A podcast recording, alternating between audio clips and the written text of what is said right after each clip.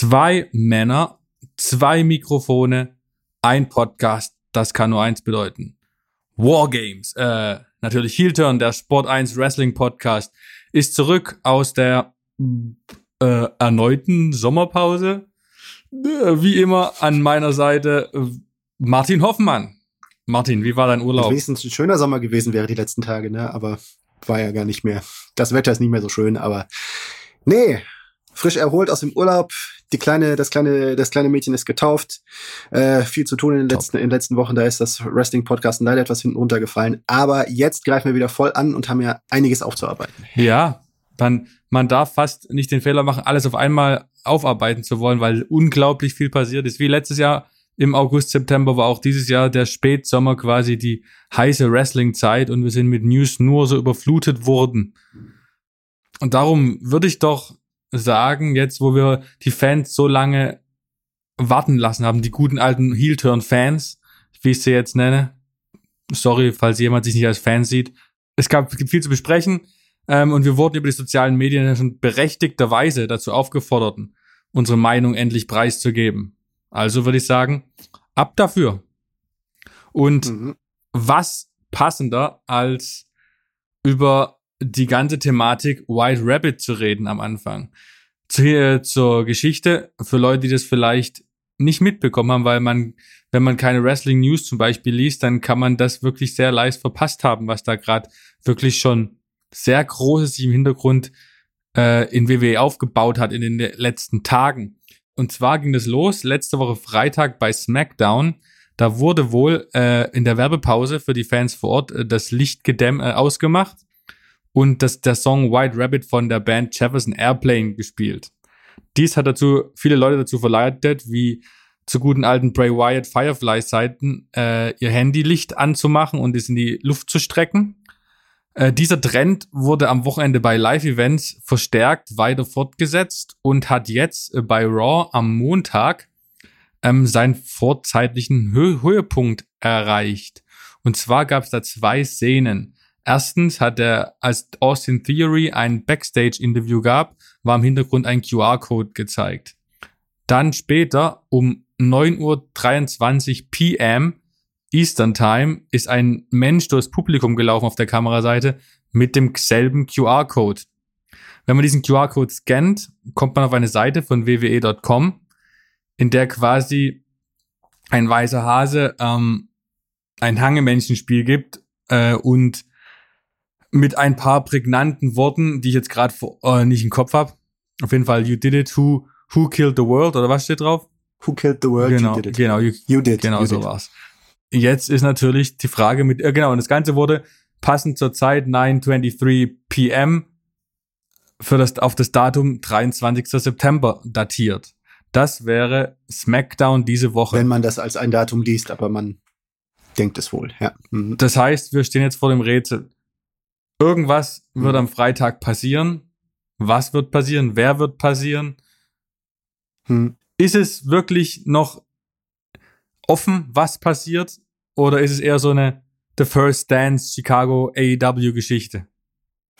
Ich, ich würde es nicht mehr für offen halten, jetzt meine, mein persönliches Gefühl, denn äh, ja, irgendwann kennt man seine Pappenheimer und das ist, das trägt so tief und stark die Handschrift von Bray Wyatt, was da passiert, dass es äh, mich alles andere überraschen würde, als dass äh, jetzt am Freitag Bray Wyatt sein Comeback feiert. Oder als The Fiend oder als ja, ähm, es ist, äh, es gab ja noch, es gab ja noch etwas weiteres, dass äh, der Kollege, äh, äh dass der der Illustrator, der ja auch schon den äh, Bray Wyatt, äh, äh, den den Finn-Charakter entworfen hat, äh, Storyboard-mäßig, auch schon ein Bild gepostet hat online, äh, wo da ein Horrorhase zu sehen war. Ähm, ja, und äh, der äh, ziemlich äh, optisch äh, gewisse Ähnlichkeiten zu den Motiven von Bray Wyatt hat. Von daher, ähm, ja, würde ich wenig dran zweifeln, dass Bray Wyatt hintersteckt, weil diese andere Theorie, ja, Carrion Cross, der hieß ja mal bei Lucha Underground White Rabbit und hat sich da auch ein bisschen spielerisch da eingeschaltet. Ja, der ist ja schon da. Wäre jetzt ein bisschen doof, den zu hypen, einen zu hypen, der, einen so zu hypen, der schon da ist. Von daher, ja, also White Rabbit, wer den, wer den Song kennt, da ist viel, viele Anspielungen drin zu Alice im Wunderland, zu ähm, Song ist im Drogenrausch angeblich auch geschrieben worden, ist ein Klassiker, in vielen Filmen schon gespielt, bei den Sopranos, bei Matrix, bei äh, The Handmaid's Tale, eine, eine andere Version. Also ähm, ja, und äh, Bray Wyatt hat sich ja auch öfters mal als Fan von Alice im Wunderland auch geoutet. Äh, ähm, das ist gerade in den Firefly, Firefly Funhouse Segmenten war das öfters, äh, äh, ist das öfters durchgeschimmert. Aber gut, ich meine, er spielt ja mit allen möglichen Bezügen, aber Alice im Wunderland ist natürlich etwas, was äh, ja auch sehr gut in diese in diese Welt da hineinpasst. Und ähm, ja, also im Grunde genommen in dem Moment, wo Triple H in dem Interview mit Ariel Helwani angefangen hat, offen über Bray Wyatt zu sprechen und dass er ihn gern wieder, gern wieder mit ihm zusammenarbeiten würde. Ähm, ja, es ist, es sähe doof aus, wenn er das sagen würde und äh, Bray Wyatt nicht im Sack hätte. Und äh, von daher bin ich eigentlich schon seit dem Tag davon aus, spätestens seit dem Tag davon ausgegangen, dass alles wieder auf WWE Comeback von Bray Wyatt zuläuft. Und ähm, ja, ich schätze mal, es wird am Samstag, äh, Freitag passieren. Und es wäre ja auch wieder also äh, es kommt, ging, geht jetzt also recht schnell mit dieser Story und äh, äh, die Erklärung, die ich mir da, der Reim, den ich mir darauf mache, ist, dass das halt eine schnelle Antwort ist auf eine der größten AEW-Shows in diesem Jahr, Grand Slam. Und äh, ja, das war jetzt ja schon in den vergangenen Wochen ein immer wieder zu beobachtendes Muster, dass wenn AEW was tut, WWE etwas drumherum gruppiert, mal äh, eine, eine größere Sache davor, eine größere Sache danach. Äh, äh so wurde ja schon All Out eingekesselt mit ähm, mit den, mit den beiden, mit den beiden eigenen Shows in England und dann hinterher noch das Braun Strowman Comeback. Und äh, ja, dieses, dieses Muster sehe ich hier gerade auch. Aber du springst jetzt wieder so mit einem mit einer Hypergeschwindigkeit durch das Thema durch, dass ich überhaupt keine Zeit habe, noch meine Gedanken dazu zu äußern. Du hast quasi jetzt hier den ganzen Themenkomplex in in drei Minuten erschlagen. Aber grundsätzlich stimme ich dir bei allem komplett zu.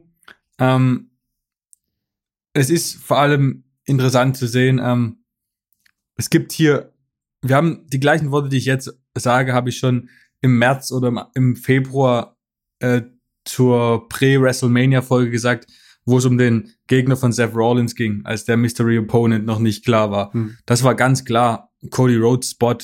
Der First Dance Spot bei AEW letztes Jahr im Sommer war CM Punk Spot. Dieser Spot des White Rabbit ist ein Bray Wyatt Spot egal wen du da hinstellst, es ist eine Enttäuschung. Hm. Und gerade wie das jetzt die letzten Tage gelaufen ist, diese Ankündigungen, dieses, diese Umsetzung, das schreit einfach äh, Bray Wyatt oder in welcher Form auch immer das da ist. Es ist so mysteriös, es ist so schon in den Band ziehend. Mhm. Gerade diese, gerade dieses ha äh, Hangman Galgenmännchen äh, Spielchen ist so ein bisschen Psycho angehaucht, hm. die Musik im Hintergrund, die so ein bisschen Stranger Things Feeling hat. Hm. Ähm, es schreit einfach alles nach Bray Wyatt und es muss so sein. Und Who killed the world? du siehst ja auch, wie die, wie die Fans darauf reagieren. Hm. Das wird ein überragender Pop. Und ja. genau so wie du sagst, ähm, ist halt wieder genau das perfekte Gegenargument für eine sicherlich sehr erfolgreiche Show am Mittwoch von AEW. Hm. Genau, genau. Und äh, ja, aber man sieht, äh, Triple H hat da ja gerade so einige Karten in der Hinterhand, die er da gerade einsetzt. Und äh, ja, also es wird gepowert. Man kann es ja nicht anders sagen. Ja, es geht ja wirklich Schlag auf Schlag, vor allem die. Und mhm. man denkt ja, irgendwann ist mal die, äh, die Rate, muss langsam mal ab, ähm, abappen, aber irgendwie schafft es Triple H, sage ich, ich beziehe es mal auf ihn, ähm, eins aus dem anderen, ein, eine Sache nach dem anderen aus der Hinterhand zu holen. Ja, wo hat er dieses ist, Budget her, wo doch Budgetkürzungen, äh, wo doch Budgetkürzungen äh, da vorgenommen werden mussten? Genau, ja. merkwürdig. Hm. Wo hat er das Geld auf einmal her? Ja, ja. Strange, strange. Vor allem, was ich neben der Pers neben den Personalien so angenehm und klar finde, was wir in den letzten Jahren nie gehabt haben. Du hast den nächsten großen Event Extreme Rules vor der Nase. Hm. Du fokussierst dein Programm komplett auf diesen, auf diesen Höhepunkt. Gleichzeitig hypst du im Hintergrund schon durch großartige Maßnahmen den Event im Monat drauf und sogar den Event in zwei Monaten. Mhm. Wann gab es denn das letzte Mal, dass WWE es geschafft hat, drei Veranstaltungen gleichzeitig so zu pushen? Ich meine, ich habe jetzt schon riesengroß Bock auf Survival Series, wie glaube ich in den letzten 15 Jahren nicht mehr. Mhm. Gleichzeitig hat man Ground Jewel schon angeheizt aber gleichzeitig vergisst man Extreme Rules nicht. Hm. Und das, wenn man es vergleicht mit den letzten Jahren, war der Herbst immer so die Down-Phase. Da hat man Crown Jewel gehabt und alles drumherum war egal. Du hast Crown Jewel irgendwie mit großen Matches angeheizt. Survivor Series waren komplett abgewirtschaftet. Also die kriegen jetzt einen, äh, einen, einen absoluten Schub durch die Wargames, äh, wo ja. man eindeutig sieht, es tut einfach gut, da einen Chef zu haben, der einfach äh, Sachen in Frage stellt. Ne? In unter Vince McMahon war, glaube ich, gefühlt niemals in Frage gestellt, 20 Jahre lang nicht in Frage gestellt, dass da eine Idee übernommen wird, die ja von WCW stammt. Und nicht von Vince McMahon. Das geht ja nicht, ne? Obwohl das eine viel bessere Idee ist als die Survivor Series. Zumindest so die Survivor Series, wie sie sich in den letzten Jahren da gestaltet haben. Also Absolut, ich meine, ich habe jetzt ja. auch schon online in den letzten Tagen einiges äh, äh, äh, Kritik gelesen. Ja, der, nicht jeder mag dieses Wargames-Prinzip. Ähm, ja, also, ne? Und äh, es hat seine Schwächen, dass 20, 20 Minuten lang nicht äh, äh, 20 äh, Minuten lang nicht, nicht irgendwie keine Entscheidung da herbeigeführt werden kann. Ja, hm, ich weiß nicht. Im Royal Rumble weißt du auch, bevor die Nummer 30 kommt, wird dieses Match nicht entschieden. Also manchmal mhm. ist es mir ein bisschen auch zu, zu sehr, äh, äh, äh, zu sehr subjektiv für das da, weil wenn man sich anschaut, äh, äh, Wargames, also auch, auch seit dem Revival, äh, äh seit das bei NXT wieder hervorgeholt worden ist, das war einfach immer ein Match, das funktioniert hat äh, und äh, äh Quote gebracht hat, gerade bei AEW, die Variante Blood and Guts, da war es ja deutlich nachzulesen in, äh, in, der Quotenabrechnung in den vergangenen Jahren. Und äh, dass äh, WWE dieses Konzept, an dem sie selber die Rechte haben, äh, da natürlich jetzt auch auspackt. Also es ist ja äh, äh ganz, ganz, ganz nur logisch. Und äh, gerade bei einem Event, der halt eben in den letzten Jahren nicht mehr funktioniert hat, wirklich richtig. Ja, vor allem musst du halt auch sehen, mhm. solche Stipulationen funktionieren halt ich meine, Elimination Chamber, äh, Hell in the Cell sind alles Sachen, die, wo der Casual Wrestling Fan mhm. drauf steht, wenn der noch hin und zu dir guckt, das, sind, das ist ein Anreiz. Wenn der jetzt ein normaler, der Raw und SmackDown guckt, denkt so, Wargames, what the fuck ist das denn? Mhm. Wie cool, zwei Kä riesengroße Käfige, zwei Ringe. Allein schon der Fakt, dass sowas aufgetischt wird, regt doch schon mal Leute an, das zu gucken. Mhm. Und das Interessante ist ja auch, dass Survivor Series ja vorher schon ausverkauft war. Hm. Irgendwie ist ja, war ja vorher schon in Boston, zumindest wo Survivor Series, Survivor Series stattfindet, ähm, die Nachfrage extrem hoch. Und durch sowas pusht man das Event, was in den letzten Jahren wirklich zum absolute Nichtigkeit verkommen ist, wieder zu einem der Top 4 Pay-Per-Views. Hm. Ja. Ja, ne, also das ist, WWE ist aktuell wieder in einer Wachstumsphase, das sieht man schon, das hat man ja sogar schon vor äh, äh, Triple H, bevor Triple H übernommen hat, gesehen. Einfach ähm, in diesem Jahr ist, sind WWE Dinge gelungen, das hat man gemerkt. Und ähm, ja, also äh, ähm, spätestens in dem Moment, wo, wo die Road to WrestleMania angezogen hat, mit äh, äh, Lesnar vs. Reigns, mit bestimmten Sachen, mit Logan Paul auch. Ähm, ja, also man hat da Dinge ge gebracht, gezeigt, die die Fans interessieren. Und dieser Trend hat sich natürlich mit Triple H äh, gefestigt und äh, verstärkt. Und äh, ja, man erntet gerade schon die Früchte. Und äh, ja, gerade läuft's gut. Absolut. Aber bevor wir jetzt hier zum nächsten Themenkomplex springen, würde ich doch gern mal so ein bisschen aus der Fanseite von dir und von mir spekulieren. Wie könnte so ein Wargames-Match aussehen? Ich meine, man, man hatte immer diese, diese Szene, man hatte immer das, was NXT war, ist jetzt so in der, so wie NXT früher war, bis vor einem Jahr. Hat man NXT mal herbeigesehnt. Aber diese Form von NXT ist jetzt nicht mehr nötig, weil man quasi all das, was NXT vorher ausgemacht hat, auch im Main Roster finden kann. Und das mit den quasi mit den ganz großen Stars. Hm. Also man hat jetzt quasi freies Buffet und kann seine, kann diese Matchups, von denen man vor Jahren immer noch geträumt hat, dass die mal so gebuckt werden wie bei NXT, hat man jetzt wirklich die wahre Realität, das anzutreffen. Und ich meine, wer will nicht Seth Rollins in einem, in einem äh, Wargames-Match zum Beispiel sehen? Mhm. Oder Cody Rhodes. Also Nächstes Jahr. Genau, das, das wäre. Kandidat 1A. Mhm. Allein aufgrund der Geschichte mhm. mit seinem Vater, aber. Der die Wargames ähm, erfunden hat, für die, die es nicht wissen. Richtig. Aber lange Rede, kurzer Sinn. Was sind denn Szenarien bei Wargames, die dir als erstes in den Kopf kommen, wo du denkst, boah, das wäre ein Mark-out-Moment, den ich sogar als jahrzehntelanger Wrestling-Fan noch herbeisehnen würde. naja, da ist jetzt ein ganz hoher Anspruch, ne? Aber äh, ja, klar. weiß ich nicht, ob das. Ja, wenn schon, denn schon. Ja, weiß nicht, ob man da jetzt äh, so durch, durchgehen muss, aber ich meine, das, was sich halt aufdrängt, ist natürlich das, was mit der Bloodline gemacht wird. Ähm, Und äh, äh, weil die, die ist ja jetzt eigentlich in diesem Jahr absolut prädestiniert dafür, äh, in dem Männer Wargames Match zu stehen. Äh, äh Gerade jetzt nochmal verstärkt durch Solo Secure. Und ähm, ja, das ist auch nochmal auch noch mal ein Ritterschlag hier in die Fußstapfen der Four Horsemen oder der NWO zu treten, die ja diese äh, Wargames, äh, schon mehr die Four Horsemen als die, als, als die NWO, das war ja doch eher nicht, nicht mehr die Hochzeit mhm. der Wargames. Ähm, äh, in diese Fuß, in diese großen Fußstapfen da zu treten, das ist ja auch ein Ritterschlag. Und ähm, ja, was da passieren könnte, was passieren dürfte, ist, dass da wahrscheinlich jetzt da groß äh, äh die Babyface-Seite gestärkt wird und vielleicht geschieht das Undenkbare und in diesem in diesen Wargames wird es ein Pinfall gegen Roman Reigns geben, der dann die Saat legt für etwas, was da in den nächsten Monaten darauf passieren wird. Das wäre ganz interessant. Das wäre ganz interessant. Ne? Das wäre das wäre jetzt was äh, was die Spannung da, womit man da eine monatelange, monatelange Story fortspinnen könnte. Ja, genau sowas, Monumentales. Hm. Man hat ja auch die, die, Karten offen, die ich da denke, wenn die Usos werden den Titel sicherlich bis dahin noch haben, da kann man zum Beispiel, je nachdem, ob Sami Zayn bis dahin noch Teil der Bloodline ist oder nicht, hm. entweder mit ins Team nehmen oder ihn gegen dieses Team stellen. Also es gibt viele Szenarien, wo man als Fan sich denkt, wow, da geht was. Und das Schöne ist halt dran, dass man jetzt nicht mehr denkt, boah, wäre das schön, wenn das wirklich, wenn das mal so passieren würde. Jetzt gibt es wirklich eine reale Chance, dass wir sowas wirklich live miterleben. Hm. Und das kann man alles dem neuen Regime verdanken. Ja, genau. Und bei den Frauen, ja, keine Ahnung. Da, ich fange an zu überlegen, na, ist das vielleicht jetzt die kann man da vielleicht irgendwas platzieren, was äh, äh, ist das vielleicht, ist da vielleicht eher, eher auch ein Comeback denkbar, etwas, wo, wo vielleicht Geschichte aus der NXT, der Ära der Wargames dann irgendwie aufgegriffen wird. Ist das vielleicht, ist das vielleicht ein Zeitpunkt, um Tegan Nox zurückzubringen und die Geschichte mit Dakota Kai, die ja bei den Wargames eine äh, äh, Rolle gespielt hat, nochmal aufleben zu lassen. Das wäre, das wäre vielleicht noch so ein Überraschungsmoment, der zu Triple H passen würde. Aber Vielleicht auch nicht. Muss man mal schauen. Auf jeden Fall wird Damage CTRL sicherlich äh, eine Rolle in diesem Frauenmatch da spielen. Ja, ja Gott.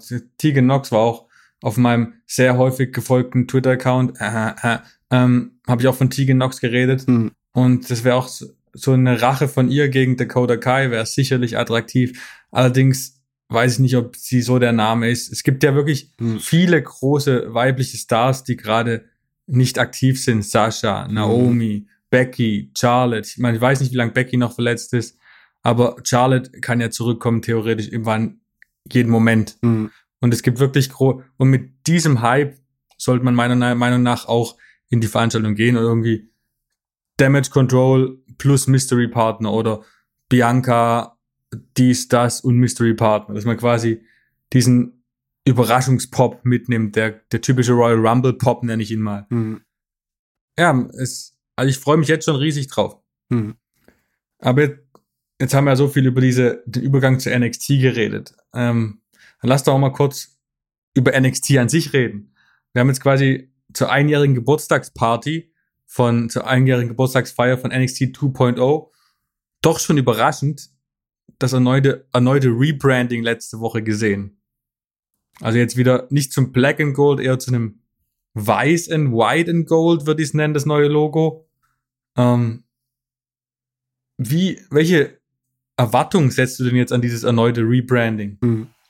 Weil so ein NXT, wie man es vorher, wie wir es vorher gesehen haben, ist ja jetzt nicht mehr möglich. Ja, das ist äh, ein Kollege von mir, der, äh, äh den ich als Wrestling-Fan seit seit äh, seit zig Jahren kenne, hat es äh, für mich äh, Social Media recht gut auf den Punkt gebracht das alte NXT, das, was ich am alten NXT äh, gemocht habe, das finde ich jetzt bei AEW. Von daher ist es, ja, es ist eine, es ist eine, Schwier es ist eine Schwierigkeit, weil ähm, NXT, Black and Gold oder White and Gold oder wie auch immer, es kann nicht mehr das NXT, das alte NXT von früher sein. Denn äh, ähm, das alte NXT hat, hat aus einem komplett anderen Umfeld äh, heraus äh, operiert. Das alte NXT hat etwas zu WWE gebracht, was vorher nicht bei WWE war oder generell nicht im Mainstream Wrestling in dieser, in dieser Form in den vergangenen äh, 20, in, in, in den vergangenen 20 Jahren, ja. Der Indie-Style, die Indie Independent Wrestler, die Independent Heroen, die vorher bei ROH, PWG und Co sich verdient gemacht haben und jahrelang von äh, WWE mit wenigen Ausnahmen die kalte Schulter bekommen haben. Ähm, ja, das, äh, äh, das, das lässt sich so nicht rekre äh, rekreieren. Man, äh, es lässt sich rekreieren, es lässt sich äh, sagen, okay, es gibt ein gewisses Zurück zu den Wurzeln. Ne? Man wird jetzt wahrscheinlich nicht mehr, äh, also es, es, hat sich ja schon seit, seit, seit Monaten angedeutet im Stillen, dass diese, dass diese Linie, diese ganz strenge Linie so für wegen so, nein, wir, wir schaffen uns jetzt alle unsere Stars wieder selber, die sollen muskulös aussehen und äh, äh brauchen, brauchen keine Wrestling-Hintergrund zu haben und äh, auf, auf Indie-Stars, Leute, die irgendwie in der Indie-Szene waren, pfeifen wir. Das hat sich ja schon vorher angedeutet, dass sich das relativiert und unter Triple H natürlich erst recht. Und ähm, ja, ne? Aber es wird schwierig. Also, ja, aber es ist. Es, es kann natürlich schon noch so eine gewisse zusätzliche Farbe reinbringen. Es kann ein bisschen die es kann auch so ein bisschen den Druck entlasten, dass alle Leute äh, äh beim Main im Main Roster äh, äh, eine, eine Rolle spielen müssen und können und äh, äh kann da ein bisschen, ja, Situationen in die, in die Richtung auflösen, dass man halt auch mal wie jemanden zu NXT schickt und äh, das nicht wie eine Degradierung wirkt, wenn NXT wieder besser funktioniert. Ja, aber es ist, also ich, ich bin nicht sicher, weil es ist, es sind einfach neue Voraussetzungen und wie ein NXT in der, in, mit der Vision äh, die es vorher hatte, da wieder funktioniert. Ich, ich mag, vermag es noch nicht abzusehen mit letzter Sicherheit.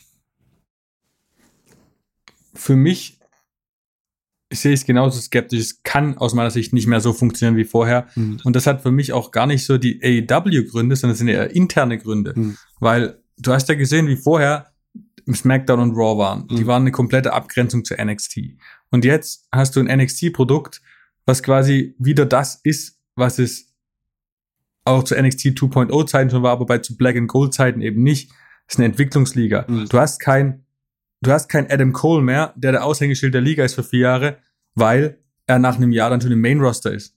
Du hast keine, du wirst diese Top-Athleten, diese wirklichen Top-Talente nicht mehr so lange in NXT haben, weil die dann hochgehen. Mhm. Und somit kannst du schon gar nicht so ein hochklassiges Produkt dauerhaft anbieten wie bei zur Black and Gold Era, Era, weil die Talente eben ihre Chance jetzt im Main Roster wahrnehmen dürfen, glücklicherweise. Und NXT wird wieder das, was es eigentlich sein sollte. Und das ist eine Entwicklungsliga. Mhm. Und das ist natürlich dann auch weniger attraktiv. Mhm. Ja. Von der Qualität her. Ja, ja klar, aber es wird, es gibt natürlich die Chance, dass es attraktiver ist als zuletzt. Ähm, einfach, ja, wenn, man, ja, ja. wenn man, wenn man irgendwie sich nicht mehr der, der Idee verschließt, dass da Routine und wrestlerisches Handwerk da mehr rein muss oder mehr rein sollte. Ähm, also relativiert sich alles, alles ein bisschen, aber gerade so die ersten Monate von ersten Wochen und Monate NXT 2.0, das war schon teils sehr schwere Kost, die da geliefert wurde, mit zu viel, oh, einfach zu viel, äh, zu wenig Erfahrung und zu viel, zu vielen Mängeln, die da die äh, jungen Talente da hatten. Das hat sich, das hat sich in dem, im Laufe der darauffolgenden Monate schon gebessert. Das, das äh, war ja auch eindeutig zu sehen. Aber ja, muss man schauen. Ne? Das Ziel wird sicherlich wieder sein, die Marke Takeover ist ja auch schon wieder zurück von Vince McMahon abgeschafft, äh, dass man da wieder, ja, keine Ahnung, wieder Events vor über Zehntausenden Fans da, Fans da hat. Weiß nicht, ob das jetzt weiterhin wie früher vor die großen Paper, für die, vor die WWE Pay-Per-Views äh, gesetzt wird. Ein strategisches Mittel wäre ja vielleicht auch stattdessen es vor AEW Pay-Per-Views zu setzen. Könnte man auch, ist vielleicht auch eine Überlegung, die da kursiert, ich weiß es mhm. nicht. Ähm, aber ja, man muss sehen ob man wieder annähernd an diesen Punkt hinkommt, in dem sich, in dem sich das trägt von NXT-Seite aus. Ja, man sieht halt, wenn man auch schon das, der, ich glaube, der letzte NXT Pay-Per-View, der gleichzeitig vor Ort mit einem anderen WWE Pay-Per-View war, war bei WrestleMania, mhm. Stand and Deliver jetzt im April. Mhm. Und ich meine, die Arena American Airlines Center in Dallas war zu 30 Prozent ausgelastet. Mhm. Klar, es war halt auch drei Stunden vor WrestleMania mhm. zu Ende. Deswegen ja. waren viele nicht da, weil WrestleMania ist jetzt zweitägig statt, statt eintägig wie eben zu früheren Zeiten. Ja. Genau. Ja. Es war halt, es war halt vormittags und klar, da kommen weniger, aber mhm. sowas hätte es zur ehemaligen Zeit nicht gegeben und das war vielleicht, müsste man auch wieder anders hinkriegen und ja, es wird funktionieren. Mhm. Und ich meine, das Talent ist da und es ist auch schön, eigentlich ist es ja schön für die Fans und für die, für die Athleten auch, dass sie das NXT nicht mehr das Ceiling ist, mhm. sondern dass man darüber hinaus dann aufsteigen kann und nicht eine komplette Kehrtwende hinlegen muss, um zu Raw, zu SmackDown zu gehen. Mhm. Ich meine, es gibt kein besser, ich meine, der, für mich, bei, äh, wenn ich an NXT 2.0 denke, der Mensch, der es mit am wenigsten verkörpert hat, aber eine unglaubliche Rolle gespielt hat, war Carmelo Hayes. Hm. Und der hat ja wirklich die NXT 2.0 Zeit überlebt Hm. und kommt da, kommt jetzt aus wirklich gestandener, vielleicht sogar der kompletteste NXT-Star zur Zeit dort raus. Hm. Und ich meine, das, er wird jetzt auch nicht mehr lange unten bleiben, weil er einfach zu gut für eine Entwicklungsliga ist. Hm. Ja, definitiv, ja. Ne, also ja, Und, das ja, ist auch wieder so eine, ja, ne, man, man hat sich eigentlich was anderes vorgestellt und dann kommt da so ein kleiner, aber sehr charismatischer äh, äh, junger Mann daher und ähm, der eben eben auch ein äh, äh, profilierter Indie-Wrestler ist und ist derjenige, der allen die Show stiehlt, ja. Genau, egal wer, egal, egal welche Prototypen gewünscht werden, Talent gewinnt am Ende immer noch, Hm. normalerweise. Cream rises Wenn du halt so talentiert bist wie er, dann ist es halt einfach so. Ja, da kannst genau. nichts dagegen machen. Hm. Zum Glück. Du kannst schon was dagegen machen. Also ich glaube, Vince McMahon hat dagegen viel gemacht. Ja. Du hast vollkommen recht, das war unüberlegt, das war sehr unüberlegt Ja, von mir. ähm, ja, aber lassen wir noch, wir haben es vorhin schon angeschnitten, wir haben neben zwischen Survivor Series, Wargames und Extreme Rules haben wir noch ein kleines Event, äh, Crown Jewel. Es gab die Pressekonferenz am Samstag, ähm, Logan Paul versus Roman Reigns. Was sind deine Gedanken? ja, was soll man sagen? Also ja, äh, ist natürlich nicht so ein Match, wie sich das sicherlich der Traditionalist vorstellt, aber andererseits, was ist Tradition? Ne? Also Tradition ist auch äh, WrestleMania 1, Hulk Hogan und Mr. T gegen Roddy Piper und Paul Orndorff. Und äh, ja, Mr. T ist damals nicht um den Titel äh, angetreten. Äh, Logan Paul ist dem jetzt einen Schritt voraus, was einerseits äh, Gründe hat, was er sich einerseits äh, gewissermaßen verdient hat durch äh, äh, sein sehr, sehr, sehr gutes Match gegen The Miz beim SummerSlam. Und auch äh, vorher, das WrestleMania-Match war ja auch schon nicht schlecht. Aber natürlich ist es, ja. Ja, es ist so eine Sache, ne? Weil man stellt damit ja schon Ja. irgendwo so ein bisschen die innere Logik von WWE und WWE, wie WWE ist, äh, auf den Kopf äh, in Richtung, ja, man muss sich dass das eigentlich äh, ein nicht so leicht ver verdienbares Privileg ist, gerade gerade einen Roman Reigns herauszufordern, so wie so stark wie er jetzt dargestellt worden ist. Aber ja, man macht's halt, ne? Und dann, äh, was man sich davon erhofft, ist klar. Und äh, ja, so wird's dann halt auch laufen. Und ich habe die Geschichte, glaube ich, schon mal erzählt, als ich da in Dallas in den äh, äh, gesessen bin im Stadion und da waren unglaublich viele Mädchen, so im 15 Jahre Alter, Hm. ähm, die Logan Paul T-Shirts, Logan Paul Plakate hatten und ich habe da den Roman Reigns gegeben und ich wusste einfach nicht, wer das ist, Hm. bevor der bei Rest bevor der bei Raw oder SmackDown aufgetaucht ist Anfang des Jahres. Hm. Und der hat so eine unglaubliche Fanbase und von der kann ich es komplett nachvollziehen und zu einem gewissen zu einem gewissen einem gewissen Rahmen finde ich es auch okay, dass er den Spot nimmt, weil das ist halt Crown Jewel. Hm. Da für den Event finde ich es akzeptabel. Und ich habe lieber Roman Reigns gegen Logan Paul als Roman Reigns gegen Goldberg. Ja, Und und er ist halt einfach, er ist halt wirklich gut. Und ich meine, er hat einen Vertrag mit WWE unterschrieben. Es ist nicht so, dass er jetzt kommt und dann macht er drei Jahre nichts mehr, sondern der wird in sicherlich seine zwei, drei, vier Matches pro Jahr haben. Hm. Von daher, ich verstehe die Kritik. Hm. Ich finde es aber nicht so schlimm, wie es manchmal, im- wie es im Internet teilweise gemacht wurde. ja Pressekonferenz man wird, man war wird nett mit, diesem, mit dieser. Art und Weise niemals irgendwie, äh, äh, man wird immer äh, Kritik provozieren mit der, mit dieser, mit dieser Art und Weise. Aber ja, wer die Wrestling-Branche kennt und wer weiß, wie sie aufgestellt ist, äh, weiß, warum es zu diesem Match kommt und äh, also wundert sich nicht und äh, weil das ist einfach, so ist Mainstream Wrestling, ja, so ist Mainstream WWE und ähm, das ist einfach äh, Geld zu verdienen ist Alpha und Omega und mit diesem Match kannst du viel Geld verdienen und so ist es halt. Ne? Mein persönliches Problem ist eher, dass äh, Logan Paul hier wieder das Babyface machen will, obwohl er unsympathisch ist. Äh, einfach, Das äh, ist richtig, vollkommen richtig, ja. das ist halt, ja, Mai, ne? Da wird halt Roman Reigns mehr zum Babyface, als, als es eigentlich der, als es eigentlich der Wunsch sein kann. Aber ja, Logan Paul will's so. Logan Paul bringt das Geld, wer zahlt, schafft an, oder beziehungsweise wer das, wer das Geld reinbringt, schafft an. Und ja, das ist dann halt so. Das ist auch wieder eine Ansichtssache. Für uns, für die Wrestling-Fans, ist Logan Paul ein Heel. Mhm. Für die kleinen 15-jährigen TikTok-Mädels ist er absolut Überface. Mhm. Und die Involvierung von Logan Paul ist ja nicht an uns gerichtet, sondern eher an diese 15-jährigen TikTok-Mädels. Mhm. Ah, Von genau. daher, hm. es ist schon logisch, wie es gemacht wird. Logisch, Paul. Ah. Ja. Oh, oh. ja. Ähm, und ich will auch noch mal eins herausreden, was ich auch unerwartet gut fand, die Pressekonferenz. Es hat dem Ganzen wirklich enorm an Wichtigkeit gegeben, finde ich. Dass sie ein extra, ein extra Event dafür anrauben, eine extra Pressekonferenz in Las Vegas anberaumen und Journalisten darum sitzen. Das hat das Ganze schon irgendwie ein bisschen mehr hervorgehoben. Fand ich ziemlich cool. Kan kannte man so vorher nicht in der, in dem Ausmaße. Ja, gut. Gab's ja schon Tyson Fury, Braun Strowman, das, da gab's ja einen ähnlichen Event. Aber ja, sicherlich, sicherlich war das, war das jetzt äh, die passende Konstellation, um das nochmal herauszuholen, dieses Konzept, ja. Genau. Ähm, und WWE ähm, aus deutschsprachiger Sicht wollen wir auch nochmal auf Clash at the Castle zurückgucken. Wir haben die Rückkehr unserer Lieblingsmittel- und Südeuropäer. Mhm. Walter äh, Gunther ist wieder zusammen, nicht nur mit dem Herrn Kaiser, sondern auch zurück aus NXT zu Imperium gestoßen. Leonardo da, Leonardo da Vinci. ja, so viel dazu. Da Vinci. Äh, genau. Ja. Richtig. Für diejenigen, die den, die ja. den Gag kennen, aber ja. Könnt ihr googeln, Da Vinci. Egal. Ja. Äh, genau. Äh, was sagst du zur Rückkehr von, ich nenne es einfach mal Fabian Eichner, äh, Marcel Bartel und Walter als Imperium?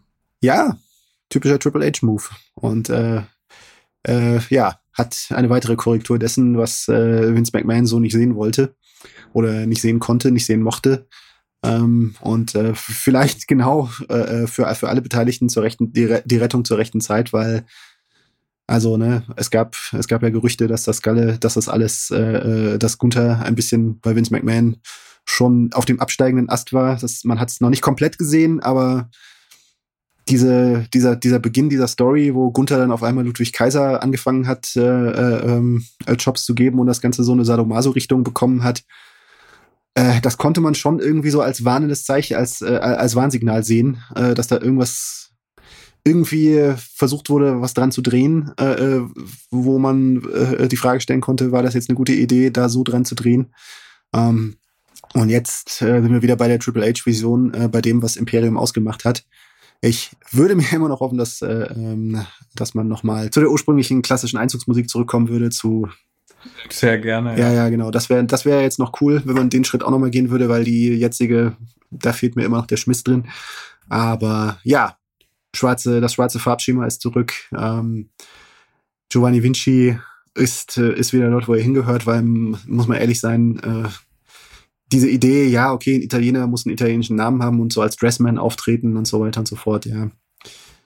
Ja, ein gewisses Niveau hätte das nicht überstritten und ähm, bei Imperium kann er einfach, äh, sind da einfach ganz andere Chancen da, äh, dass das eine große Nummer wird und die sich äh, verewigt in den Wrestling-Annalen. Und das ist halt auch wirklich interessant, weil lustigerweise habe ich ja, wir haben ja Anfang, Ende letztes Jahres war damals noch Marcel Bartel bei uns im Podcast, dann habe ich sie nochmal im Interview gehabt und dann bei WrestleMania hatte ich alle drei äh, im Interview und da wurde er quasi kurz vorher Walter zu Gunther und benannt. Und da hat damals Marcel Bartel äh, gesagt, also ich gebe es nicht eins zu eins wieder, aber er hat gesagt, es ist vollkommen egal, welchen Namen wir haben, dass wir stehen für das, was wir im Ring machen. Genau das ist es, was sie machen. Es ist, und er hat vollkommen recht, weil was Imperium ist, zeigen sie, dürfen sie jetzt in voller Macht bei SmackDown zeigen. Und es interessiert niemanden mehr, wie sie heißen. Mhm. Genau. Und das ist einfach. Das ist, der Name toll. ist nicht das Entscheidende. Das ist, da, da bin ich auch der Meinung, dass das, äh, ob das jetzt so oder so heißt, ob das jetzt, äh, ob das jetzt Walter sein muss, aber ich meine, Triple H hat da ja auch einiges zurückgedreht, einigen Leuten ihre, ihre Vornamen zurückgegeben. Ähm, aber äh, ja, in dem, in dem Fall finde ich es nicht wirklich entscheidend, sondern entscheidend ist, dass der, ja, dass die Aura von Imperium weiter rüberkommt, äh, rüberkommt wie bisher äh, und äh, und dass man an dieser Aura festhält und dass man dass man diese Präsentation einfach stark hält und äh, das ist jetzt auf jeden Fall für mich auf absehbare Zeit wieder gegeben und das kann man nur begrüßen. Ja, vor allem ist halt für mich jetzt rückblickend betrachtet ein komplettes Rätsel, warum man äh, Vinci da rausgenommen hat beim Call-Up. Warum war er weg? Weil du hast ja dann durch, hast du ja quasi Kaiser da ohne irgendeinen richtigen Zweck neben Gunther stehen. Er ist ja quasi nur der Ring-Announcer gewesen. Halbgeil. Jetzt hast du wieder ein profiliertes Tag-Team in der Hinterhand, was auch in der Tag-Team-Szene mitmischen kann. Also es ist einfach ja, man hat das halt, aus meiner Sicht komplett das alte Regime gewesen. hat das halt dort nicht gesehen oder den Wert darin nicht gesehen, dass man da ein Tag-Team noch an Gunthers Seite braucht. Weil Tag-Team halt unwichtig war damals. Ja, also zumindest. Komm. Ja. Man hat eher, eher die Vision gesehen, so von wegen, ja, dieser, da ist dieser Gunther und er hat einen deutschen äh, Typen an seiner Seite, der dünner ist, Grimassen schneiden kann und, äh, und äh, die deutsche Sprache spricht und den, und den ankündigt. Und das war, das war der Zweck, ne? Aber das, ja, für die Kredibilität äh, äh, ähm, abseits von Gunther, was vielleicht äh, habe ich das nicht als super gute Nachricht empfunden. Also obwohl die, ich meine, ich habe jetzt keine Beschwerden über die anfäng anfängliche Darstellung von Gunther, wie er ins Main Roster auch noch unter Vince McMahon gekommen ist, aber ja, die Frage, ob das, äh, ob, ob das eine gute Idee war, die Idee Imperium aufzugeben, das, äh, die konnte man schon von Anfang an stellen. Ja. Aber ja, also ich kann es einfach nicht anders sagen. Ich sage es wieder und wieder ist einfach viel besser jetzt als vor ein paar Monaten. Es ist einfach viel besser. Mhm. Durchweg, durch die Bank. Punkt. Also jeder, der was anderes sagt, der muss mir schon sehr gut erklären, warum er das so sieht. Gerne, ihr seid eingeladen. Schreibt mich an auf Twitter, wenn ihr sagt, die Vince McMahon WWE war besser. Begründet, ich würde es gerne, ich würde es gern, ich würde gern mit Leuten, die das denken, in Austausch gehen, weil es mich wirklich interessiert, was jetzt als schlechter empfunden wird. Weil solche Leute gibt es ja anscheinend. Ja, aber ich weiß nicht. Es ist so ein. Ich, ich, muss ganz ehrlich sagen, also, also Vince McMahon in den letzten Jahren hat er dem Produkt. Er hatte keine Vision mehr. Geschadet. Er hatte keine Vision mehr. Und dass das einfach, diese, dieser, dieser Gedanke so fing, und wird unter Triple H irgendwas schlechter, das beruht für mich auf dem, auf, auf irgendwie so eine Zuschreibung, so von wegen, auf so einer gefühlten Zuschreibung, Vince McMahon versteht äh, den, das, den Mainstream besser als alle anderen. Und äh, das stimmt einfach nicht. Und das sieht man jetzt auch gerade zum Beispiel eben an Logan Paul versus äh, Roman Reigns an dieser Ansetzung. Ja. Also es ist ja jetzt nicht so, als ob Vince McMahon der Einzige ist, der, der versteht, wie man, wie man halt irgendwie mit einem Griff in den Mainstream Aufmerksamkeit auf sein Produkt zieht und mit und mit mit äh, äh, bombastischen Einzügen und so weiter und so fort. Ne? Ich meine, das ist ja, das, das steht und fällt ja, das ist ja alles nicht weg, wenn dadurch, dass Vince McMahon weg ist. Aber dieser ganze kreative Geist, das, der hat komplett gefehlt für mich in den, in den seit vielen, vielen Jahren. Und äh, ja. Und äh, das ist einfach, also für mich äh, ist nicht ist nicht irgendwie jetzt etwas weg, was äh, jetzt etwas eine eine eine Sache weg und äh, es ist eine andere Sache und man kann darüber diskutieren, gefällt einem das eine besser oder das andere besser. Nee, also für mich ist ein hohler Kern jetzt aufgefüllt worden. Was die Vince McMahon WWE ah. in der alten Form war, mit äh, abgesehen von äh, es war eine Hohlheit da drin, ja, die jetzt nicht mehr, nicht mehr vorhanden ist, wo jetzt, wo jetzt wieder Hand und Fuß da ist. Amen. Amen, Amen. Ja, äh, absolut komplette Zustimmung. Und ähm, umso schöner, weil wir hatten ja auch schon da in der letzten Ausgabe drüber geredet, durch diesen Wandel konnte man eigentlich denken, dass AEW darunter leidet. Klar, es sind jetzt noch in Anfangszügen. Wir werden gucken, wie sich in ein, zwei Jahren spielt. Aber die Ratings in den letzten Wochen waren wieder herausragend gut. Durch die Bank gut. Also bei Dynamite, nicht bei Rampage. Mhm. Ähm, aber darüber redet immer noch keiner. Wir sind jetzt zweieinhalb Wochen nach All Out und wir haben immer noch diesen Elefanten im Raum, der immer noch offen ist. Die CM Punk The Summer of CM Punk 2022. Was für ein Sommer. Äh, mhm. Ja, also ein krasseres Gegenteil zum letzten Sommer kann man eigentlich nicht haben. Mhm. Willst du, weil wir das ja alles quasi hier noch gar nicht aufarbeiten können, willst du als der das ja wirklich auch schriftlich alles begleitet hat die letzten Wochen trotz deines Urlaubs, kurz mal in einem kurzen Monolog wiedergeben, was alles abgelaufen ist? Vom All Out mit Hintergründen zwischen Hangman und Punk bis Media Scrum, Backstage Brawl, Suspendierung. Vielleicht haben es Leute nicht mitbekommen. Oh. Kurzen Worten. Kurz. Wo willst du da anfangen? Aber ja, ich meine, bei, bei, unserer letzten Ausgabe hatten wir ja schon das Thema, äh, äh, hatten wir ja schon mal das, was die ganze Sache eingeleitet hat, der äh, äh die verdeckte Aktion von äh, äh die Aktion von CM Punk bei Dynamite gegen Hangman Page. Ähm, und jetzt, ja, also wie fasst man sich kurz? Ne? Ja, CM Punk ist World Champion, frisch gekürter World Champion. Man denkt, jetzt hat er hier sein Höhe, äh, äh, ne, ist zurück nach der langen, nach der langen Verletzungspause. Man denkt, jetzt hat er das aus seinem System da rausgebracht, indem er diese, diese, diese Aktion gegen Hangman Page da gebracht hat. Und äh, ja, liegt die in dem Moment, äh, an dem er, an dem er jetzt eigentlich wieder an die Spitze von AEW in seiner Liga da, da gerückt ist, legt er die bizarrste Selbstdemontage dahin, die man sich, die man sich, die man sich vorstellen kann, weil es ist einfach, ja.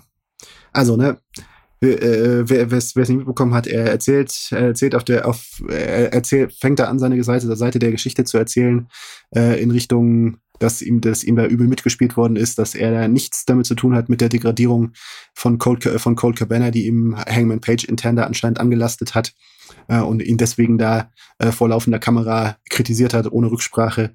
Worauf es dann die äh, Antwort von, äh, von CM Punk vor laufender Kamera gab mit etwas Verspätung, weil er, weil er zwischendurch nicht die Gelegenheit dafür hatte. Und ähm, ja, fängt an, äh, Hangman Page als äh, übelst zu beschimpfen, fängt an, die ähm, äh, äh, die EVPs, äh, die Young Bucks vor allen Dingen, wahrscheinlich ging es weniger um Kenny Omega, sondern vor allen Dingen eben um die äh, Young Bucks äh, zu beschimpfen, äh, übelst zu beschimpfen, als Leute, die nicht mal einen Eckladen führen könnten. Und äh, ja, stellt komplett eigentlich die eigene Liga in den Senkel, äh, in einem unterstellten oder, oder, oder gefühlten guten Willen, so für wegen, dass er diese Liga da, dass er hier diese Liga mit seinem, mit seiner Klartextansage da voranbringen will. Ja, und hinterher gibt's eine große Prügelei hinter den Kulissen und alle Beteiligten sind suspendiert. Und ja, man weiß nicht, wie es weitergeht. Außerdem ist äh, CM Punk acht Monate lang verletzt. Und ja, er ist sein Titel los. Eng, äh, Hangman, äh, nicht Hangman Page, Kenny Omega und die Young Bucks sind ihre Titel, frisch gewinn, gewonnenen Titel los und man weiß nicht, wie es weitergeht. Und äh, ganz AEW steht doof da und äh, hat das Glück, dass äh, man noch ein paar andere gute Stars hat, die das jetzt auffangen. Und äh, ja, so stehen wir da. Und man stellt, aber die Kernfrage, die sich, die sich halt vor allen Dingen stellt, gibt es einen zurück für CM Punk, den, den Mann, der jetzt eigentlich seit einem Jahr der größte Star der Liga war? Oder muss man nach dir, neben dem Vorfall sagen, nee, sorry, das geht nicht mehr gut?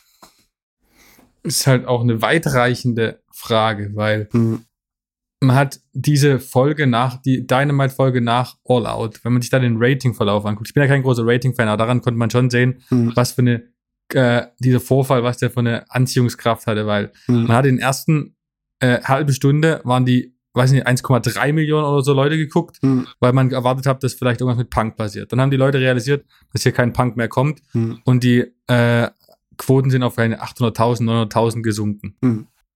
Jetzt die Woche vor, die Woche vor Grand Slam war es wieder sehr stabil. Grand Slam wird stabil.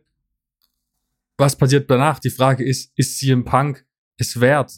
Bis jetzt sieht es fast so aus.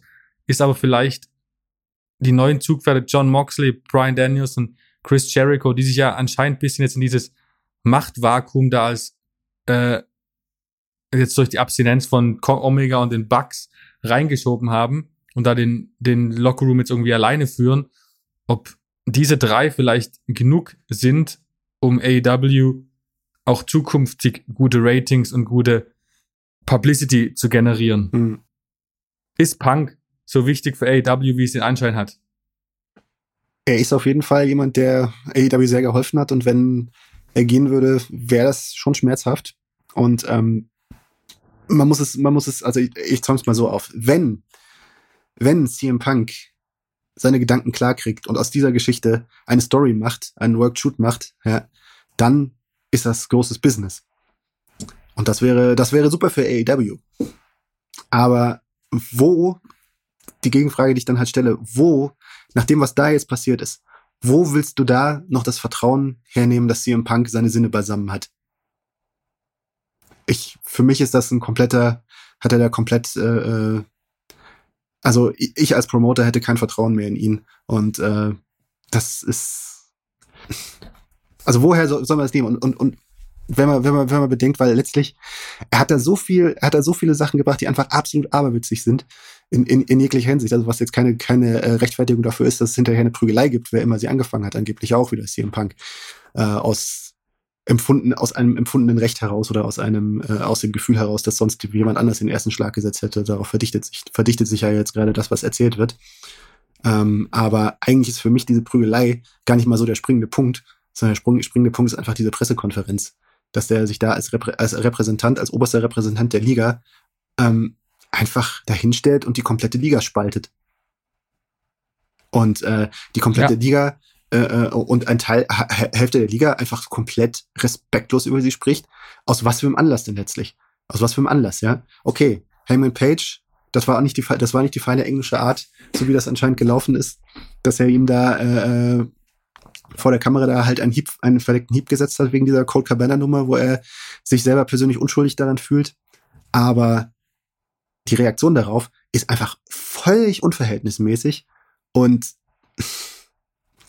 also da, da, da findest du keine äh, rechtfertigen Argumente dafür. Und es ist vor allen Dingen halt auch so, dass alles, was er da gesagt hat, komplett konterkariert was er da, äh, äh, was er da erzählt, von wegen Professionalität.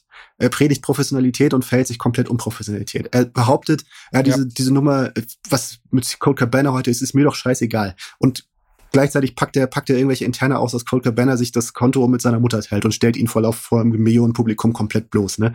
Wo man nicht das Gefühl bekommt, dass ihm Cold Cabana komplett egal ist, sondern dass er da schon einfach noch so seine, äh, äh, seine offenen Rechnungen hat und die dann auch öffentlich noch begleiten, begleichen will. Und man kriegt dann nicht das Gefühl, dass es, dass es wirklich, äh, ich gehe ja persönlich auch eher davon aus, dass äh, äh Tony Khan, dass er im Voraus einen Gehorsam äh, äh diese Sache da geregelt hat, dass Colt Cabana da entfernt wird aus, der, aus dem Kader, in dem CM Punk ist, äh, weil er einfach wahrscheinlich vorausgesehen hat, hm, das ist eine pikante und heikle Situation. Und äh, tja, hätte wahrscheinlich offener damit umgehen müssen oder das offener kommunizieren müssen, um diese Irritationen, die da dadurch ausgelöst worden sind, zu vermeiden. Aber ähm, dass das eine Situation ist, die man hätte, die man entschärfen musste, also das ist auch jetzt letztlich durch die Pressekonferenz eigentlich völlig offensichtlich geworden. Und ähm, ja, einfach diese Art und Weise, wie er komplett eigentlich, also er, redet ja teilweise wie Jim Cornette darüber. Also im Sinne von die Young Bucks, die haben ja nie irgendwas geleistet, die können hier keinen Laden führen.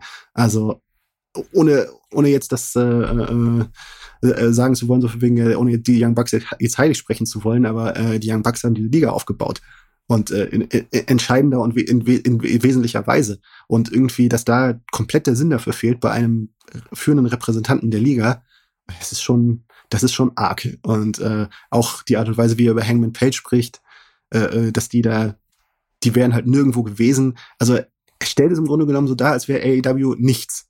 Und äh, äh, äh und der, der, und dann eben noch diese, diese, dieses, dieses Gerede über Talente und die Talente hören ihm nicht zu, die hören ihm nicht richtig zu, äh, äh Ratschlägen, die, die er da gibt.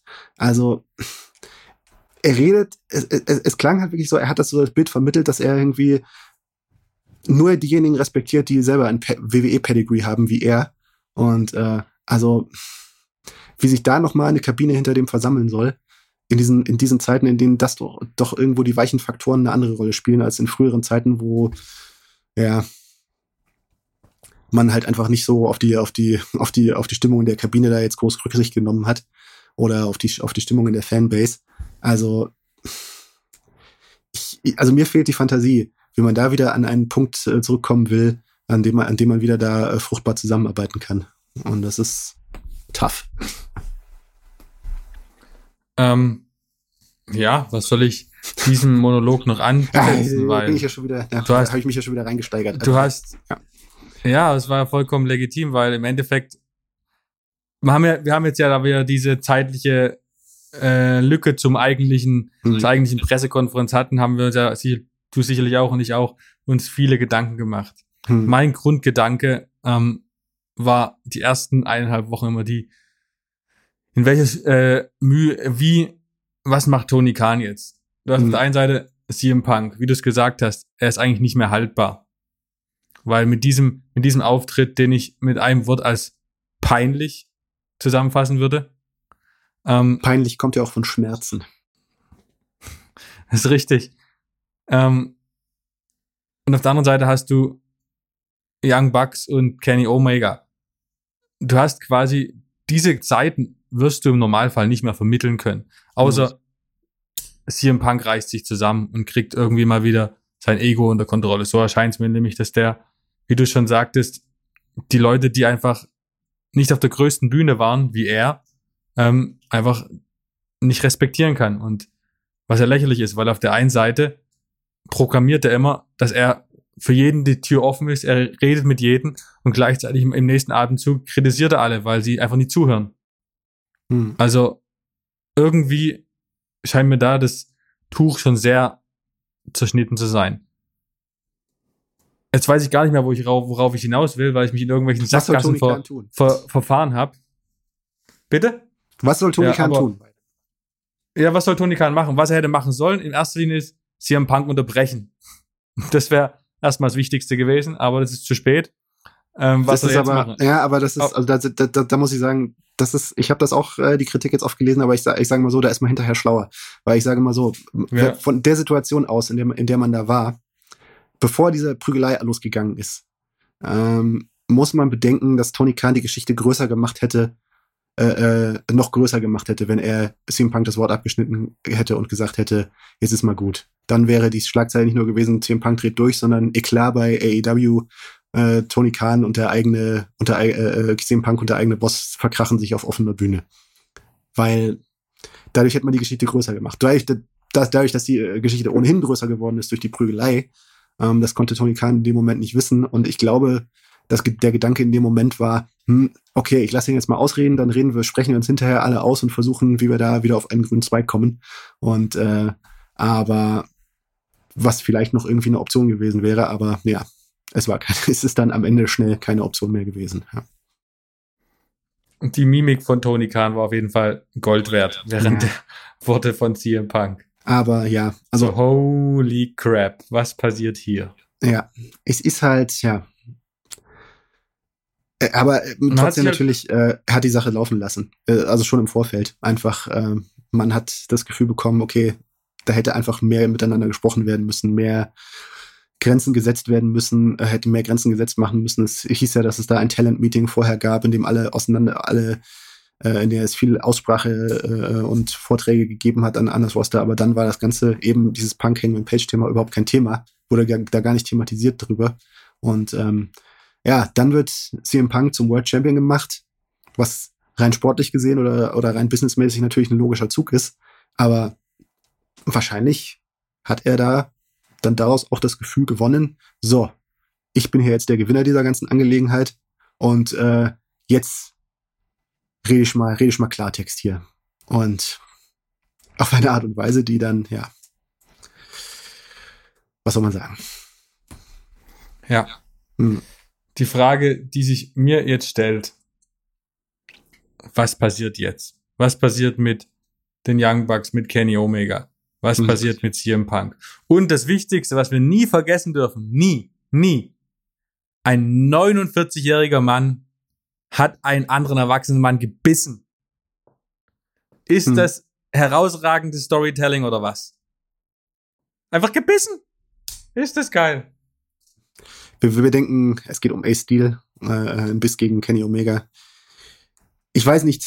Ist das nicht lustig? Ist das nicht lustig? Ist das nicht Komik? Das ist doch Comedy. Also ich weiß nicht, in dem kann Moment kann keiner äh, besser schreiben. Wir, wir, wir, denken an den an den Aspekt der Geschichte, dass äh, äh Ace Steels mit einem Fußbruch gehandicapte Frau in dieser Situation war und äh, das wohl eine Stresssituation, äh, sicherlich eine Situation war, die gerade für Ace Steel als Ehemann den Stress äh, vergrößert hat und deswegen, ja, ich weiß es nicht.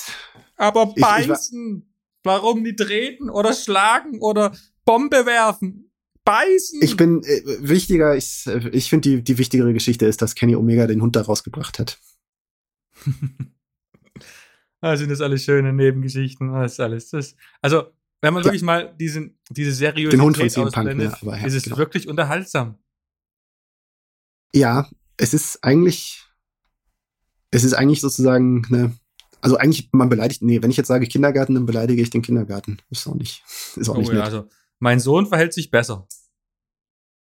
Meine Tochter ist noch nicht im Kindergarten, deswegen kann ich es nicht, kann ich nicht final beurteilen, aber ja, aber ich, äh, ich, ich habe schon mitbekommen, dass es da, dass da schon auch Bisse vorkommen. Also von daher wollen wir jetzt den Kindergarten nicht heilig sprechen. Aber ähm, ja, Naja. Ninjago. Ninjago sind die großen Kampfmoves, aber hm. da beißen sie auch nicht. Da, da, da schlägen sie mit Holzschwertern.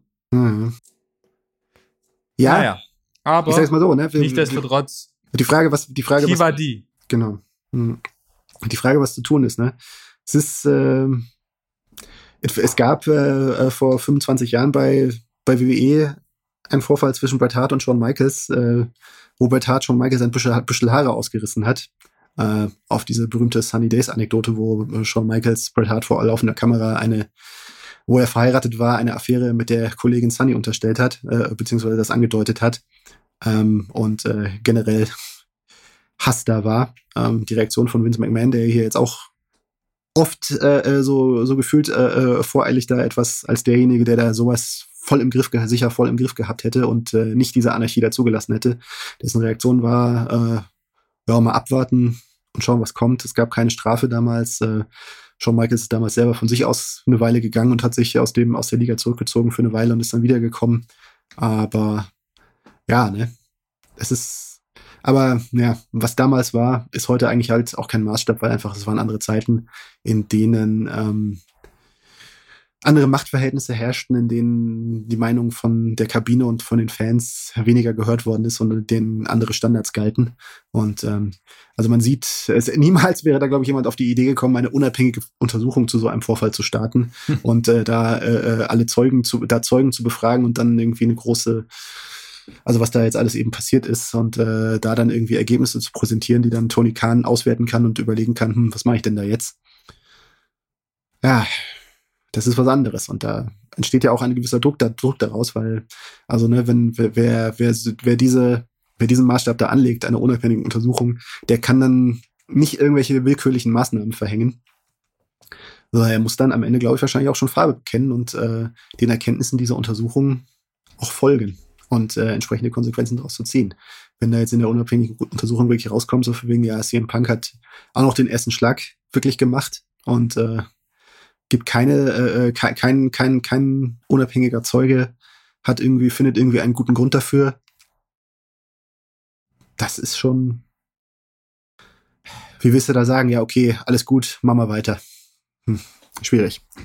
Geht nicht. Das beste Beispiel äh, dafür, dass wie seriös das, wie, wie, wie äh, gerade äh, richtig heftig die Situation ist, äh, in diesem Interview mit M von MJF und Ariel Helwani, die von dieser Woche ganz neu hm. hat MJF ja sich geweigert, sich zu dieser, äh, zu dieser Backstage-Prügelei zu äußern. Und hm. wenn sich MJF nicht äußert, weiß man schon, dass da der Haussegen nicht gerade äh, in Ordnung ist, schief hängt. Äh, und ja, aber es ist natürlich auch gar nicht, aber dann, dann auch äh, klar zu sagen, das ist nicht MJFs Entscheidung, äh, darüber nicht zu sprechen. Natürlich das ist einfach eine, Richtig. das ist eine juristische Angelegenheit und äh, da herrscht in der ganzen Liga Schwe äh, ein Schweigegelübde jetzt gerade über der ganzen Sache, weil man nicht weiß, was juristisch dabei rauskommen wird. Und äh, da gibt's eben keine öffentlichen Kommentare jetzt dazu. Aber da sieht man auch, also wie hoch äh, wie hoch es gehängt ist, ja. Siehst du eine reelle Wahrscheinlichkeit, dass Kenny Omega und die Young Bucks AEW verlassen? Oder verlassen müssen? Verlassen müssen glaube ich nicht, weil das wäre äh, verheerendes Signal und ich glaube, das wird äh, äh, Tony Khan vermeiden wollen, wenn da nicht irgendetwas jetzt doch noch irgendwie rauskommt, was dem Ganzen irgendwie Gewicht gibt. Äh, und äh, aber ich sehe ich sehe nicht, was da was da was da was da rauskommen soll von der Informationslage, wie sie sich gibt, von wegen was äh, und äh, was auch immer. Also äh, äh ne, also dass, äh, dass sie da fiese, fiese Sachen über CM Punk an die Medien durchgesteckt haben. Ich äh, glaube, ich glaube es erstens nicht und zweitens, selbst wenn, das ist ja auch nichts, was beweisbar ist oder was eine Rechtfertigung für, für das wäre, was da passiert ist im, im Nachhinein. Und ähm, oder ob die jetzt irgendwie zu aggressiv sich äh, in diese in diese Tür da hineingegangen sind in die Kabine von CM Punk, ja. Und das ist, das ist, das ist jetzt irgendwie nicht, nicht was, was, was für mich jetzt irgendwie am Ende irgendwie darauf hinausläuft, zu finden, okay, nee, die kann man, die muss man vorher. Die Frage, die sich stellt, äh, andere Fragen, die sich stellen, äh, sind für mich eher, bleiben, können sie in ihrer Rolle bleiben? EVPs? Oder muss man sie zu Wrestlern degradieren? Vielleicht nicht nur wegen dieser ganzen Geschichte, sondern einfach generell, weil man sich fragen muss, hm, ist AEW nicht ein bisschen zu groß geworden, dass, äh, die, äh, für diese, in, diesen Interessenkonfer äh, Inter Interessenkonflikt, der einfach naturgemäß besteht äh, in, diesen unterschiedlichen Rollen. Das ist das eine. Und die andere Frage, die sich für mich halt stellt, ist, ja, passiert, passiert halt das äh, Szenario Cody, dass eine stille Entfremdung passiert und äh, es nicht darum geht, gehen Sie jetzt, sondern hören Sie sich bei nächster Gelegenheit, wenn Ihr Vertrag ausläuft, das ist ja bei den Bugs jetzt auch nicht mehr so ewig lange, hören Sie sich da äh, äh, das Angebot von der anderen Seite nicht nur äh, ja sehr gut an, sondern gehen auch darauf ein. Und äh, das ist schon ein realistisches Szenario für mich. Also das kann man für mich jetzt noch gar nicht absehen. Absolut. In der jetzigen Wrestling-Landschaft ist eigentlich gefühlt alles ein realistisches Szenario. Absolut, ja. Gerade jetzt, ja. Die Frage ist halt, wenn, wenn man wirklich die Bugs und Omega degradiert zu, zu normalen Wrestlern äh, macht, ist das für mich schon, weiß ich nicht, ob die als Gründungsmitglieder das langfristig mitmachen würden. Ich meine, ja die, ein ja. Bundes, ein, ein, man muss, man kann aber jetzt andererseits auch schon, hm, schon die Frage stellen, wie, wie sehr sind sie überhaupt noch EVPs, weil letztlich das, was sie da machen, ja, ne, hier Being the Elite und sich um Videospiele zu kümmern, hm, ist das jetzt zwingend die Aufgabe für einen Executive Vice President? Also die Macht, die wirkliche Macht ist ja schon eigentlich seit einer Weile weg von ihnen. Und äh, jetzt geht es eigentlich eher so ein bisschen eher um das Gefühl, so von wegen, okay, die sind hier, die haben hier diesen Titel EVPs und äh, verstricken sich hier in, verstricken sich hier in fiese Sachen hinein, verstricken sich hier in, in Sach, in, in, in, in schmutzige, in, in das Waschen schmutziger Wäsche da hinein. Das ist, äh, äh das ist ja, glaube ich, eher das Thema als, als die Frage, was für eine Macht sie da wirklich haben.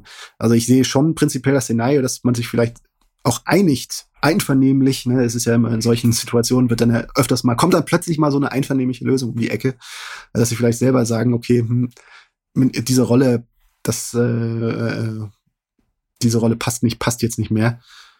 Das wäre, das wäre schon eine Option, aber ich glaube auch Tony Khan wird es vermeiden, wird, wird es vermeiden wollen, äh, das, den, den Schritt selber zu gehen oder diesen Schritt einseitig zu gehen. Aber ja, was da kommt, finde ich schwer abzusehen. Ich finde, eine Degradierung hat, auch wenn es einvernehmlich gemacht wird, hm. langfristig Probleme wird sich nach sich ziehen. Ich meine, hm. vergleich mal mit dem Fußball. Kannst du dir vorstellen, beispielsweise, dass Julian Nagelsmann bei Bayern ab nächster Saison dann Torwarttrainer wird? Hm. Oder José Mourinho beim AS Rom zum Co-Trainer wird? Also, sind ja Szenarien, die so nicht passieren. Hm. Ja, wenn sie nicht bei so exponierten Figuren, ne? Aber an, in anderen Zusammenhängen kommt das schon mal vor, aber es, äh, je mehr öffentlicher Druck oder sozusagen so hier Prestige da, Prestige da dranhängt und je mehr das irgendwie so aussieht, so von wegen, ja, das ist eine Degradierung, desto, naja, desto, desto kniffliger ist es. Also, es ist, es ist schwer. Also, das, ich glaube nicht ohne Grund äh, hat, hat Cody Rhodes auch, äh, aber ne, hat Cody Rhodes ja auch äh, gesa gesagt, ich mache das jetzt erstmal nicht mehr, ne? diese, die, diese Rolle da auszufüllen. Bei WWE ist das ja sowieso undenkbar, aber ja, AEW hat sich wirklich da, also man kommt schon zunehmend ins Grübeln, so wegen, ist das wirklich am Anfang ne, in so einer kleinen Liga war das sicherlich die richtige, war sicherlich die richtige Entscheidung, der diesen vier Gründervätern da diese prominente Rolle da zu geben, aber mittlerweile passt das noch in die Zeit hinein? ist eine Frage. Ja, absolut. Was, mhm. ist halt auch eine Frage, die ich mir, wenn du Cody Rhodes ansprichst, die ich mir schon jetzt seit paar Wochen schon seit vor der äh, vor All Out stelle, ist, welchen Einfluss auf diese äh, Zwistigkeiten Backstage hatte der äh, die Abwanderung von Cody Rhodes? Mhm. Welche Position hatte Cody Rhodes wirklich hinter den Kulissen? Mhm. Hat, sag mal so, ist sein Abgang vielleicht, hat schon Risse hinterlassen, die man gar nicht so gespürt hat am Anfang eine, eine, da und da ist jetzt eine Sache, die ich hier sowieso nochmal ansprechen wollte und die jetzt, glaube ich, auch ganz gut, ganz gut reinpasst, gerade äh, vor dem Hintergrund Cody Rhodes. Ähm, wenn man, erinnerst du dich noch an wie das 2000, ach, was, 20 oder 19? Aber auf jeden Fall das erste Mal, wo CM Punk wirklich bei AEW im Gespräch war. Hm, Erinnerst du dich da noch dran? 20, und es muss vor Corona gewesen sein, 19. Ja, es war, das war bei dem, bei der ersten größeren Chicago-Show, ne? Das war, ja, ja. war das noch 2019 19. oder war es schon 2020? 19. Ne? Nee, 20 war schon keine Publikum mehr. Ja, stimmt, genau. Nee, ne? Da war ja auch, ist auch eine total seltsame Dynamik da entstanden, wo äh, CM Punk ähm, mehr oder weniger da gesagt hat, ja, äh, ich, was wollen die eigentlich von mir? Hat sich da öffentlich hingestellt und hat gesagt, so von wegen, ja, hier, wenn die mich wollen, das ist ja total unprofessionell, wie hier auf mich zugegangen wird. Ähm, ich, ich sag hier, äh, äh die, die schmücken sich mit meinem Namen, ähm, wo, ich mir schon damals gedacht habe, hm, also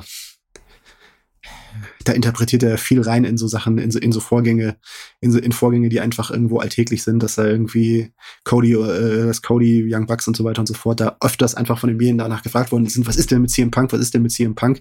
Und die haben da einfach Antworten drauf gegeben. Und äh, das wurde dann von CM Punk so ausgelegt im Sinne von, ja, hier schmücken sich hier mit meinem Namen und das hat überhaupt keine äh, so, so ungefragt, obwohl sie halt gefragt worden sind. Ähm, und das war schon damals alles etwas seltsam. Ne? Und äh, ich glaube, äh, wie, wie, man im Nachhinein gelesen hat, war, spielte das auch eine Rolle äh, darin, dass halt äh, die Bugs und äh, CM Punk sich heute äh, bis heute nicht grün sind. Ne? Und ähm, ja, also das Gefühl, äh, äh, hat mich da hat sich da für mich da schon ergeben, dass Cody Rhodes da äh, äh, damals so eine gewisse mäßigende Rolle äh, gespielt hat und äh, das aus der Öffentlichkeit dieses Thema in der Öffentlichkeit auch einfach ein bisschen geschickter moderiert hat und gesagt hat so für wegen ja er hat da doch hinterher einen Tweet abgesetzt, der so gemeint hat ja für wegen ja nee es gab der das bisschen runtergebracht runtergedimmt hat gleichzeitig gesagt hat na ja CM Punk ist ein CM Punk, äh, das hat jetzt alles nicht so klappt, aber CM Punk ist trotzdem ein super Typ, die Tür steht für ihn offen, aber ich glaube, er geht zurück zur WWE was für mich schon so ein bisschen backhanded damals gewirkt hat. Äh, so im Sinne von, ja, ja, soll, soll er sich mal bei WWE da, soll, soll sich WWE mal mit dem herumschlagen. Ähm, ja, also ich glaube so, diese, diese Moderatorenrolle, äh, die er da öffentlich gespielt hat, in der fehlt er, glaube ich, schon ein bisschen, ja. Denke ich auch. Ja. Na gut. Und man hatte ja hinterher das, das gedacht, man hatte ja hinterher das Gefühl so von wegen, ja, dass äh, CM Punk, dass, dass, dass das halt irgendwie gelöst ist, ne? wie so, wie so, wie so fröhlich wie der Start bei AEW gelaufen ist. Aber man hat jetzt ja echt gemerkt, okay, ne, dieses Vertrauensverhältnis hat er nur zu Tony Khan aufgebaut.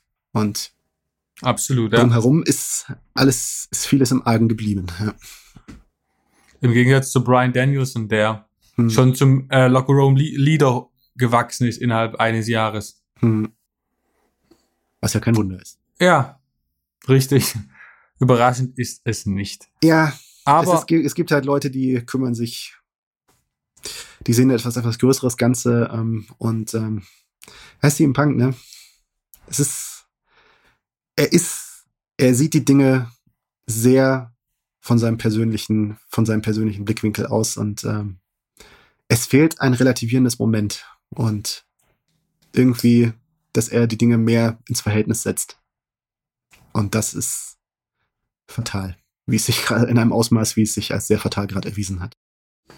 Ja, und selbst vor einem Monat konnte man dieses Ausmaß, dieses Ausmaß nicht vorstellen. Nee. Dennoch, man sieht ja an, ähm, an, der Art und Weise, wie Tony Khan es gehandhabt hat, dass er sich das nicht hat vorstellen können. Ja, nee, absolut.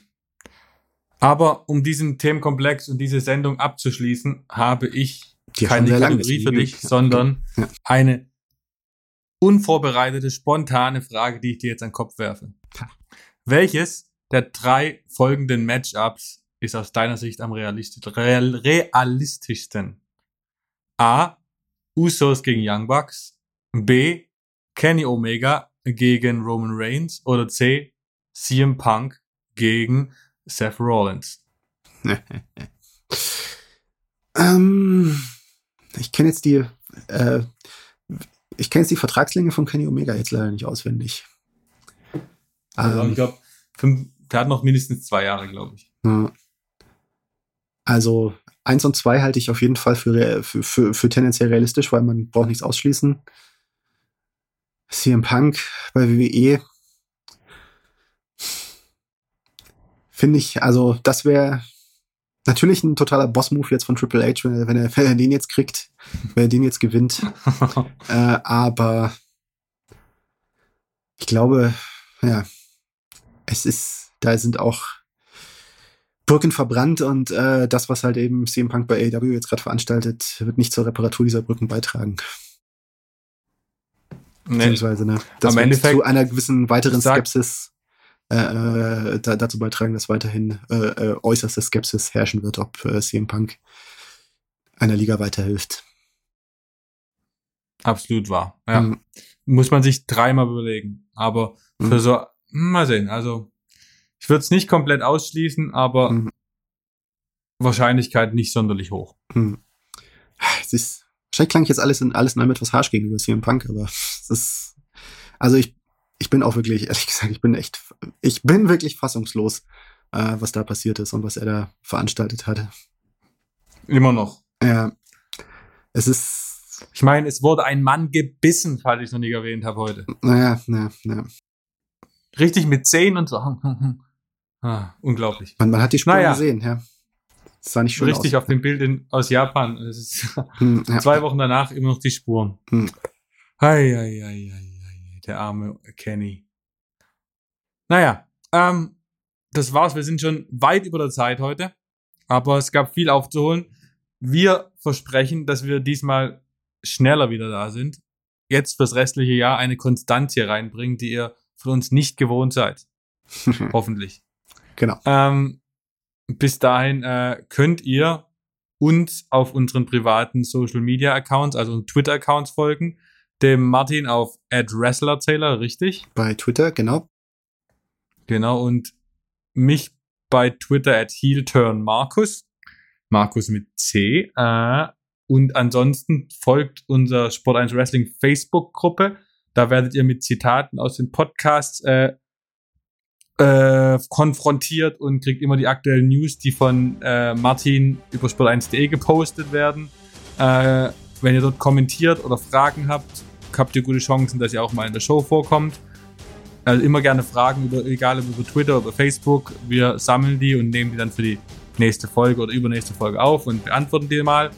Ähm, lasst uns eine gute Bewertung da über Spotify, Apple Podcasts oder sonst wo. Folgt uns und freut euch, dass wir zurück sind, hoffentlich. Ähm, danke, Martin, für diese ereignisreiche Ausgabe. Und Danke, Markus. Äh, vergesst nie, wenn ihr A-Steel betrefft, er ist bissig. Wir beißen nicht. Tschüss. Niemals, niemals. Tschüss, Martin. Tschüss. Good fight and good night. Hast du doch noch, dran- hast du doch noch dran gedacht? Ich dachte, ich muss dich wieder. Natürlich. Genau. Also, tschüss.